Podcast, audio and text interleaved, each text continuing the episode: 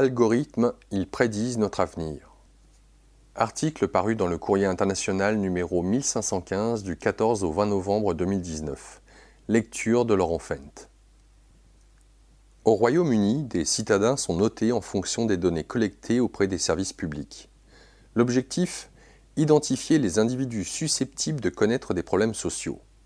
Ailleurs, les algorithmes repèrent déjà les prévenus qui pourraient récidiver après une infraction ou les patients qui méritent des soins spécifiques. Mais ces programmes informatiques, loin d'être objectifs, reflètent nos propres préjugés. The Guardian, Londres. L'ordinateur IBM ronronne jour et nuit pendant qu'un algorithme parcourt les données relatives à la vie de 170 000 habitants de Bristol. Ces informations sont communiquées par la police, le NHS, le service de santé publique, le ministère de l'Emploi et des Retraites et les autorités locales. Emploi, problèmes d'alcool, de drogue, de santé mentale, infractions, incivilité, absence scolaire, grossesse précoce et violences domestiques, tout y est. Près d'un quart de la population de Bristol, la plus grande ville du West County, dans le sud-ouest de l'Angleterre, est suivie par le programme. Les intéressés reçoivent une note de 1 à 100 qui indique la probabilité qu'ils se livrent à des incivilités, portent atteinte à des enfants ou disparaissent, entre autres. Le système a même prédit qui, parmi les enfants de 11 à 12 ans, semble destiné à une vie de NIT, quelqu'un qui ne travaille pas, ne fait pas d'études et ne suit pas de formation. En analysant les caractéristiques que les personnes actuellement dans cette situation présentaient à cet âge. Les intéressés n'ont pas automatiquement accès aux résultats, mais peuvent les demander en vertu de la réglementation sur la protection des données. La municipalité se sert de ces prévisions pour guider ses agents sur le terrain.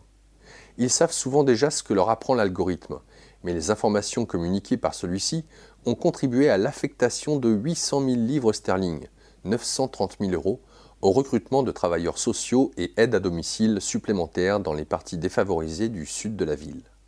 Les facteurs de risque, comme l'abandon scolaire, la violence domestique et la délinquance, montraient une augmentation des besoins. Ce projet s'inscrit dans une tendance.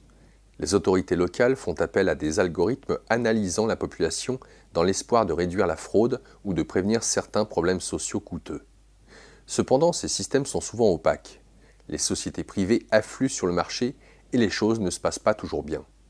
Le district de North Tyneside, nord-est de l'Angleterre, a récemment mis fin à un contrat parce qu'un algorithme avait identifié à tort certains habitants comme des fraudeurs potentiels, ce qui avait provoqué un retard dans le versement de leur aide sociale. Le système de Bristol a été en grande partie mis au point par la municipalité et celle-ci a décidé de jouer la transparence. Les notes attribuées s'appuient sur une analyse de la situation des personnes qui ont eu des problèmes auparavant. Pour déterminer la probabilité qu'un enfant soit victime d'atteinte sexuelle, par exemple, l'algorithme analyse 80 facteurs tirés du dossier de personnes en ayant subi. Les fugues répétées sont le signe le plus fiable, mais la violence domestique, l'appartenance à un gang, le comportement et l'absentéisme scolaire entrent également en jeu. Le système peut en quelques secondes dresser un tableau du risque couru par un individu que les travailleurs sociaux mettraient des années à acquérir malgré leur connaissance du secteur. Les informations arrivent 24 heures sur 24. Et, quand un schéma inquiétant se dessine, le système peut automatiquement envoyer un courriel aux travailleurs sociaux ou aux aides familiales de l'intéressé pour les presser d'étudier le cas de plus près. Les retours apportés par les agents sur le terrain, qui sont le plus en rapport avec les facteurs de risque, permettent d'affiner, entre guillemets, l'algorithme pour améliorer ses prévisions. Dilemme moral. Gary Davis a été chef de la police de Lavon et du Somerset, Seas à Bristol, et dirige l'aide d'urgence à l'enfance et aux familles.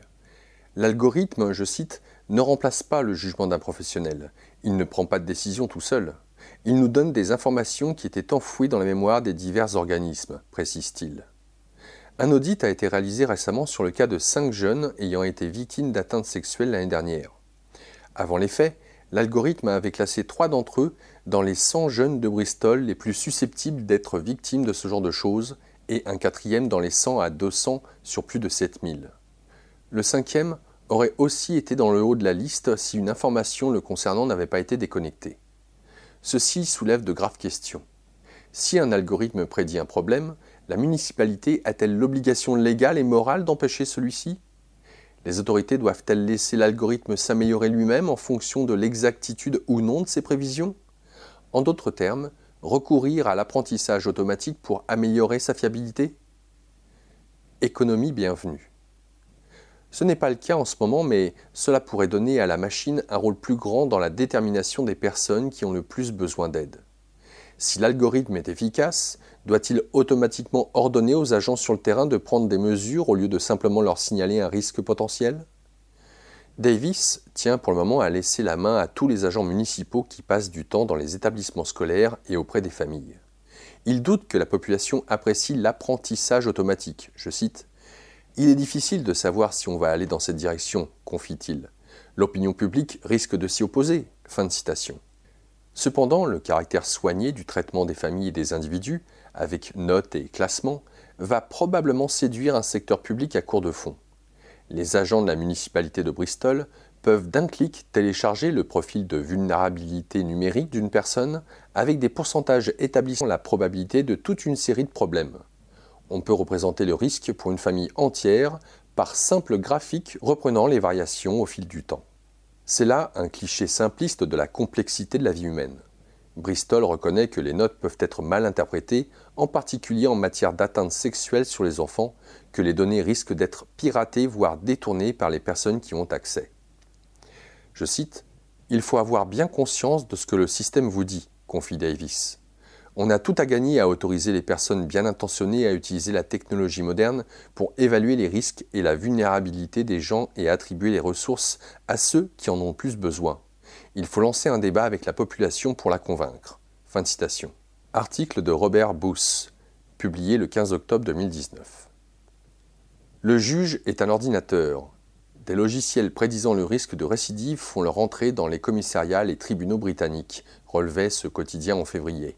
Le Financial Times, extrait, Londres. Après 25 ans de carrière dans la police, le lieutenant Jason McCain s'estime capable de déterminer si une personne interpellée peut être libérée sous caution sans risque ou si, au contraire, elle pourrait récidiver dès sa sortie. Je cite Je sais plutôt bien jauger une situation, affirme-t-il. Mais, depuis 2016, lui et ses collègues de la police de Durham, dans le nord-est de l'Angleterre, testent un logiciel supposé évaluer les risques à leur place. Appelé ART, Assessment Risk Tool, H-A-R-T en diminutif, cet outil analyse de grandes quantités de données afin de prédire si une personne ayant déjà été arrêtée va récidiver. La police de Durham est la première du pays à utiliser un algorithme pour anticiper les comportements humains. Ailleurs, certains utilisent des outils comparables, mais pour prédire où seront commises les infractions et dans quel foyer les violences familiales sont les plus probables. Écart important. Le logiciel ART, mis au point par des programmeurs de la police en collaboration avec des chercheurs de l'Université de Cambridge, repose sur des données collectées durant 5 ans au sujet des interpellations réalisées dans la ville et du taux de récidive des personnes ayant été incarcérées pendant les deux ans suivant leur remise en liberté. Des prédictions sont faites à partir de 33 indicateurs, dont le casier judiciaire, l'âge et le code postal de l'individu concerné. Le perfectionnement du modèle repose sur une technique d'apprentissage automatique appelée forêt d'arbres décisionnels. En l'occurrence, 509 arbres principalement composés de questions dont les ramifications rejoignent d'autres arbres pertinents jusqu'à parvenir à une prédiction.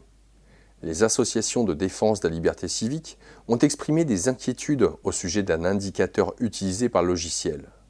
Une base de données de codes postaux constituée par Experian multinationale de gestion et d'analyse de données, qui comportait des mentions comme origine asiatique, ce qui entraînait un ciblage des familles indo-pakistanaises dans certains quartiers.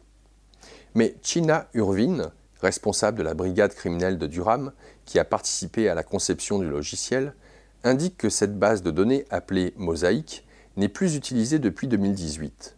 Cette décision, ajoute-t-elle, a été prise pour des raisons financières et non morales. Je cite je ne suis pas responsable des arbitrages financiers, souligne-t-elle, avant de préciser que Mosaïque ne contribuait que très peu à l'exactitude du modèle sur un plan géographique.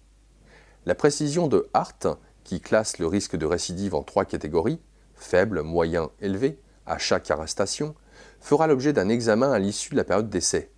Elle a pris fin en avril. Mais d'après les premiers tests réalisés en 2016, il existe des écarts non négligeables entre l'avis du policier et la recommandation du logiciel. Le degré de risque perçu par l'un et l'autre n'était pas le même dans 56% des cas, ce qui porte à croire que l'algorithme ou l'être humain se trompait. Michael Barton, chef de la police de Durham, il a depuis pris sa retraite, affirme que l'algorithme sera abandonné si son inefficacité est prouvée, mais, selon lui, il vaut la peine d'être testé. Car, je cite, le problème avec les gens, c'est-à-dire les officiers de police judiciaire, c'est qu'ils affichent tous les a priori caractéristiques des êtres humains. Fin de citation. Aux États-Unis, les services de maintien de l'ordre sont déjà très nombreux à utiliser des algorithmes prédictifs. Plusieurs outils alimentés par des données, notamment celui qui est appelé Compass, visent à évaluer le risque de récidive et ils servent non seulement à déterminer la libération sous caution, mais aussi à influencer les condamnations. Impossible impartialité. Le site d'investigation, à but non lucratif, ProPublica, s'est penché sur le bilan de Compass dans une ville de Floride. Selon l'analyse, 20% seulement des personnes qui, selon le logiciel, devaient récidiver, l'avaient effectivement fait. L'étude a aussi démontré que les Noirs risquaient plus d'être identifiés à tort comme de futurs criminels. Une procédure d'appel lancée après un jugement rendu à l'aide de Compass, au motif que le fonctionnement interne de l'algorithme ne pouvait être compris ou étudié par le tribunal ou le prévenu, a été rejetée par la Cour suprême du Wisconsin en 2017. En revanche, la Cour a précisé que l'évaluation des risques par l'ordinateur ne devait pas servir à, je cite, déterminer la sévérité d'une peine ou l'incarcération d'un individu jugé coupable. Fin de citation poussant ainsi les juges à ne pas trop s'appuyer sur les préconisations des algorithmes. D'après Michael Barton, le grand public aura raison de s'inquiéter si le logiciel ART est à terme utilisé par les tribunaux comme c'est le cas aux États-Unis. Je cite L'objectif de ART est d'identifier les personnes avec qui nous devons effectuer un travail particulier pour réduire le risque de récidive. Ce n'est pas de condamner ces personnes à des peines plus longues, souligne-t-il. Il avance également que ce programme informatique est plus transparent, car les indicateurs utilisés sont à la disposition du public. Au contraire, Equivant, la société qui commercialise Compass, estime que ces indicateurs relèvent du secret industriel. China Urwin explique que le risque de discrimination sera l'un des facteurs évalués, mais elle souligne qu'un outil 100% impartial est quasiment impossible à mettre au point, en raison d'une accumulation d'a priori qui se fait au cours de la collecte de données. Je cite Que ce soit pour procéder à une interpellation, accorder une libération sous caution, formuler une inculpation ou une condamnation, chacune des personnes impliquées au fil de ces étapes exprimera des préjugés inconscients, maintient-elle. Et si on se rendait compte que l'algorithme est plus objectif que l'être humain Et s'il est moins partial, ne serait-ce que de 1%, est-ce suffisant? Est-ce que 5% c'est suffisant? Interroge China Urwin avant de souligner que la police de Durham cherche à construire un outil consultatif qui soit le plus précis possible. De son côté, le lieutenant Jason Mickham affirme que la police est obligée de faire appel aux nouvelles technologies et qu'il est optimiste quant aux résultats de Hart. Mais il admet un sentiment de rivalité de l'humain vis-à-vis de la machine. Je cite Certains penseront-ils que cet outil dévalorise leur faculté d'analyse? Oui, forcément. C'est la nature humaine de dire je vaux mieux qu'un ordinateur. Fin de citation. Article de Patricia Nielsen, publié le 6 février 2019. Première victime, la santé des Américains noirs. Même les logiciels de prise de décision utilisés par les hôpitaux aux États-Unis sont racistes. Peut-on les corriger? Article de Nature, Londres. Une analyse détaillée vient de le révéler les patients noirs seraient victimes de discrimination systématique de la part d'un algorithme couramment utilisé dans les hôpitaux américains pour attribuer des prestations de santé. L'étude, publiée dans Science le 25 octobre, conclut que cet algorithme est moins susceptible de faire bénéficier les noirs que les blancs de programmes destinés à améliorer les soins des patients présentant des besoins médicaux complexes. Les hôpitaux et les assureurs se servent de cet algorithme et d'autres pour gérer les soins de près de 200 millions de personnes chaque année aux États-Unis. Les études de ce genre sont peu fréquentes, car les chercheurs n'ont que rarement accès aux algorithmes propriétaires et aux énormes quantités de données médicales sensibles qui sont nécessaires pour pouvoir les tester de façon exhaustive, précise Milena Gianfrancesco, épidémiologiste de l'Université de Californie à San Francisco, qui a analysé des sources de discrimination dans des archives médicales électroniques, mais n'a pas participé à la récente étude parue dans Science. Mais des études plus modestes et des rapports au cas par cas ont déjà établi que des algorithmes étaient à l'origine de décisions injustes ou discriminatoires dans des domaines allant de la justice pénale à l'éducation et la santé. C'est inquiétant, dit Milena Gianfrancesco à propos de la dernière étude en date. Il nous faut un meilleur moyen d'évaluer vraiment la santé des patients. Ziad Obermeyer, spécialiste de l'apprentissage automatique et de la gestion des prestations de santé à l'Université de Californie à Berkeley, et son équipe se sont heurtés au problème alors qu'ils se penchaient sur l'impact de programmes qui proposent des ressources supplémentaires et une surveillance médicale plus poussée aux patients souffrant de plusieurs affections simultanées. Quand Obermeyer et ses collègues ont effectué des tests statistiques de routine avec des données obtenues auprès d'un grand hôpital, ils ont eu la surprise de s'apercevoir que les gens qui s'identifiaient comme noirs se voyaient en général attribuer des indices de risques inférieurs à ceux de patients blancs tout aussi malades qu'eux. Par conséquent, les noirs avaient moins de chances d'être orientés vers les programmes prévoyant des soins plus personnalisés. Les chercheurs ont découvert que l'algorithme attribuait des indices de risque aux patients sur la base du total des frais de santé accumulés en un an. Selon eux, ce calcul a pu sembler légitime dans la mesure où les frais de santé supérieurs sont le plus souvent associés au fait que les patients ont besoin de soins plus importants. Dans le jeu de données utilisé par les scientifiques, en moyenne, les noirs représenteraient les mêmes coûts que les blancs dans le domaine de la santé. Mais quand on ausculte ces données de plus près, on voit qu'en moyenne, les noirs sont beaucoup plus malades que les blancs et qu'ils sont plus souvent atteints de diabète, d'anémie, de problèmes rénaux et d'hypertension. Dans leur globalité, ces données montrent que les soins prodigués aux noirs coûtent en moyenne par personne et par an 1800 dollars de moins que ceux assurés aux blancs présentant le même nombre d'affections chroniques.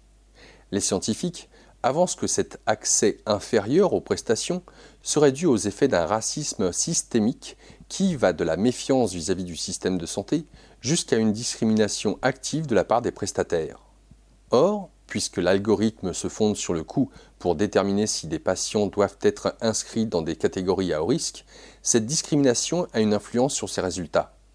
Pour pouvoir obtenir une aide supplémentaire, les noirs doivent être plus malades que les blancs. Seuls 17,7% des patients qui se voient attribuer des soins supplémentaires sont noirs. Les chercheurs estiment que cette proportion serait de 46,5% si l'algorithme n'était pas biaisé. Quand Obermeyer et son équipe ont fait état de leur découverte aux développeurs de l'algorithme Optum d'Eden Prairie dans le Minnesota, la société a reproduit leur analyse et est parvenue à la même conclusion. Ziad Obermeyer travaille gratuitement avec la société pour améliorer l'algorithme. Son équipe et lui s'efforcent de trouver des variables autres que les frais de santé pour calculer les besoins médicaux d'une personne, et ont répété leur analyse après avoir modifié l'algorithme en conséquence. Ces changements auraient réduit le caractère discriminatoire de l'algorithme de 84%. Nous apprécions le travail des chercheurs, a déclaré Optum dans un communiqué, avant d'ajouter que les conclusions de ces derniers pouvaient induire en erreur.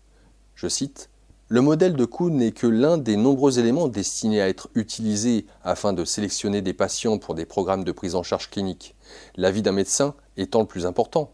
Fin de citation. Changer de variable. D'après Ziad Obermeyer, le recours à la prévision des coûts pour prendre des décisions sur le traitement d'un patient est une pratique généralisée. Je cite Le problème ne concerne pas qu'un algorithme ou qu'une entreprise. C'est l'approche de l'ensemble du système qui est problématique, commande-t-il. Il précise cependant qu'il n'est pas simple de corriger le biais discriminatoire dans les algorithmes, que ce soit dans le domaine de la santé ou ailleurs. Je cite En matière de génie logiciel, les solutions sont faciles. Il suffit de relancer l'algorithme avec une autre variable, indique-t-il. Mais c'est là qu'est la difficulté. Quelle autre variable? Comment contourner la discrimination et l'injustice qui sont inhérentes à notre société? Fin de citation. Cela est dû en partie au manque de diversité dans les rangs des concepteurs d'algorithmes et à leur insuffisance de formation sur le contexte social et historique de leur travail, avance Roua Benjamin, sociologue à l'Université de Princeton, dans le New Jersey, et auteur de Race After Technology, Race et technologie, inédit en français, sorti en 2019. Je cite On ne peut pas espérer que les gens qui travaillent aujourd'hui à la conception de ces systèmes soient capables d'anticiper pleinement ou d'atténuer tous les maux associés à l'automatisation, dit-elle. Les développeurs devraient procéder systématiquement à des tests semblables à ceux du groupe d'Obermeyer avant de mettre en service un algorithme susceptible d'avoir un impact sur la vie des gens, préconise Raïd Ghani, chercheur en informatique à l'université Carnegie Mellon de Pittsburgh en Pennsylvanie. Les vérifications de ce genre sont plus répandues aujourd'hui, ajoute-t-il, depuis que les informations sur le caractère discriminatoire des algorithmes circulent davantage. Sont-ils plus nombreux à le faire qu'avant? s'interroge Raïd Ghani. Oui, mais sont-ils assez nombreux à le faire? Non. De son point de vue, il faudrait toujours comparer les résultats de ces vérifications aux décisions prises par des humains avant de considérer qu'un algorithme aggrave les choses. L'informaticien signale que son équipe, dans le cadre d'analyses non publiées, a comparé des algorithmes utilisés dans la santé publique, la justice pénale et l'éducation à la prise de décision humaine. Elle en a conclu que si les systèmes d'apprentissage automatique étaient effectivement discriminatoires, il était moins que les gens. Je cite Nous continuons à nous servir de ces algorithmes que l'on appelle des hommes et qui sont vraiment remplis de préjugés, conclut Rayid Ghani. On les a testés, on sait qu'ils sont catastrophiques mais on continue à s'en servir tous les jours pour des décisions importantes. Fin de citation. Article de Heidi Ledford, publié le 24 octobre 2019. Russie. Un dossier sur chaque citoyen. En septembre 2019, la Douma d'État de Russie a adopté en première lecture le projet de loi du gouvernement sur la création d'une base unique d'informations sur chaque citoyen du pays. Sous la houlette du service fédéral des impôts seront rassemblées toutes les données numériques actuellement gérées par plusieurs ministères, la Caisse des retraites et même l'Agence du transport maritime et fluvial. Je cite Le pouvoir va constituer un dossier sur chacun d'entre nous, écrit le quotidien moscovite Commerçant. On ne pourra plus rien cacher, il sera tout de nous et même davantage. Fin de citation. Le projet est présenté par le gouvernement comme foncièrement utile à la société il permettrait de lutter plus efficacement contre la fraude dans tous les domaines, de fluidifier le versement des allocations de tout type et de rendre plus efficace la politique socio-économique de l'État. Pour Ivan Rodionov, professeur à l'école supérieure d'économie de Moscou, interrogé par le quotidien, les citoyens de Russie doivent s'attendre à la mise en place d'une sorte de crédit social, comme en Chine. Le site prava.ru croit savoir qu'une des entreprises russes spécialisées dans le traitement des grandes quantités de données expérimente déjà un système de notation des citoyens sur des critères comme le potentiel social ou la dangerosité en matière de criminalité. Les clients entre guillemets visés sont les banques, les assureurs, les établissements d'enseignement supérieur et les employeurs. Depuis 2014, la Chine expérimente un système de notation dit crédit social, qui devrait être généralisé en 2020, permettant de sanctionner ou de récompenser les comportements des individus. C'est ce que racontait le mensuel Chompo Monthly dans une grande enquête publiée en français dans notre numéro du 6 décembre 2018. Deux mois plus tard, le South China Morning Post se faisait l'écho d'un rapport du Centre national d'information sur le crédit public. En 2018, un grand nombre de Chinois se sont vus interdire l'achat d'un billet d'avion, 17,46 millions de personnes, et de voyager à bord d'un train à grande vitesse, 5,47 millions, car ils avaient été discrédités par le système.